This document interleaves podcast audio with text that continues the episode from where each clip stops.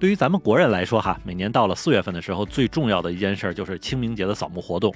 而且呢，虽然咱们经常把扫墓和踏青一起说，但是我自己个人感觉呢，就是这两件事的心情好像是不老一样的哈。那可能也是小时候暑假看了太多这个《新白娘子传奇》的原因，所以我自己呢对清明节的印象，除了扫墓这件事儿之外，还有就是许仙和白娘子好像也是这一天认识的。那除此之外呢，就是每年清明节也是少数能有个连休的假期。不过就在这周初的时候啊，我在四处去和国内的朋友打听一些业务上的事情的时候，发现原来已经是到了清明节的假期了。而日本这边呢，由于没有清明节，所以导致我把这个事情忘了个干净。而顺带的呢，我的朋友也问我说啊，说这个日本不过清明节啊，不是好多亚洲国家都会过清明节的吗？欢迎你收听，下站是东京，八尾还在站台等着你哦。欢迎大家回来，我是在站台等你的八尾。实际上，日本虽然有这个立春、春分等等这样和咱们农历差不多的节气啊，但是清明节这个还是真没有。不过，如果咱们严谨一点的说啊，其实日本只有冲绳县部分地方保留了这个传统，而也正是因为冲绳原本作为这个琉球啊，原来是中国清朝时候的国土，所以保留了很多与中国相同的这个文化习惯。而在冲绳之外的地方呢，日本则是用一个叫盂兰盆节的节日作为自己的清明节去扫墓和供奉祖先。那么日本的盂兰盆节的时间呢，是按照农历的时间来进行计算的，也就是每年农历的七月十五前后。而日本这边呢，则是习惯在公历的八月份的第一周去给员工们假期来过这个盂兰盆节。只不过这个假期的选择是非常灵活的哈，不少人会前后拼凑出一个大长假来，然后并且以扫墓之名呢去旅个游。不过说是旅游啊，其实也真的有很多人是用这个时间来回趟老家祭祭祖先的，因为整体的假期时间呢也大概是能有一周左右。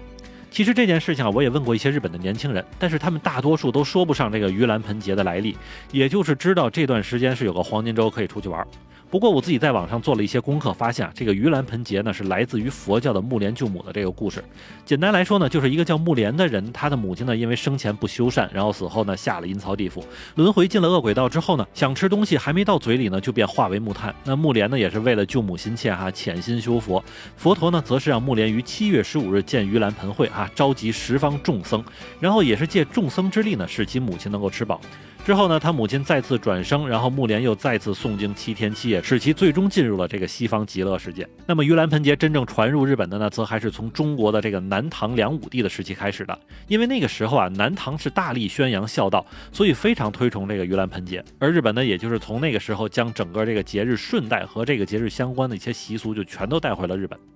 那么，另外，日本现在的这个墓地虽然也有那种公墓的形式啊，但是更多更多的还是那种设置在这个寺庙后院的这种墓地。而墓地本身其实也是这个寺庙的一个重要收入来源。所以之前呢，有些朋友来日本旅游的时候啊，就说去寺庙参观的时候，往往走着走着就看到一大堆墓碑哈，就是这么回事儿。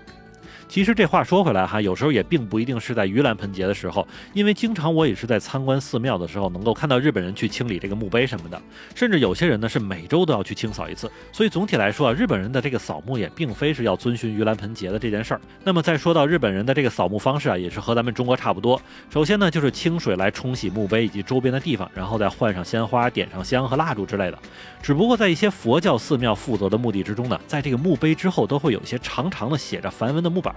而这些木板的名字呢，叫做族婆塔，一般长度会在一米到两米之间，都是竖立在这个墓碑之后。不过，由于这种木板长年累月也是会出现坏掉啊，或者文字变淡的这种情况，所以扫墓的一个重要任务就是给墓地换上新的族婆塔。当然，这件事情也是要收费的，那么价格大概是从三千元到一万日元不等，并且呢，通过看族婆塔的这个新旧，其实也能知道这个墓碑在近一段时间是不是有人来照看了。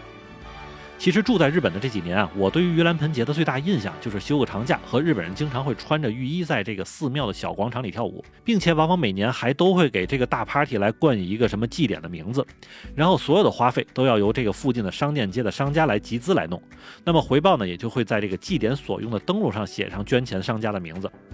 当然，这个祭典也是随着日本不同的地方有着不同的风格啊，所以我从一些旅游的这个手册上就能看到，有些地方还会去放河灯，就是那种可以飘着的灯笼，上面写上先人的名字，然后再放到河里。那么还有一些呢，会在山上去点火堆，成为萤火和送火。不过现在这些事儿呢，也是更多的被列为当地的旅游项目的一种了。那么另外还有一种盂兰盆节的习俗啊，这是我亲眼看到的哈，就是日本人朋友的家里会是这么做，他们会用茄子和黄瓜插上四个木棍来做成所谓的精灵牛和精灵马。那当然，这个精灵牛就是茄子，精灵马就是那个黄瓜。那么这个意思呢，就是到了盂兰盆节的时候，自己已经故去的先祖可以骑着马快快回到家和家人们团聚，而在节日结束之后，就要骑着牛慢慢的回，代表了一种这个不舍的感情啊。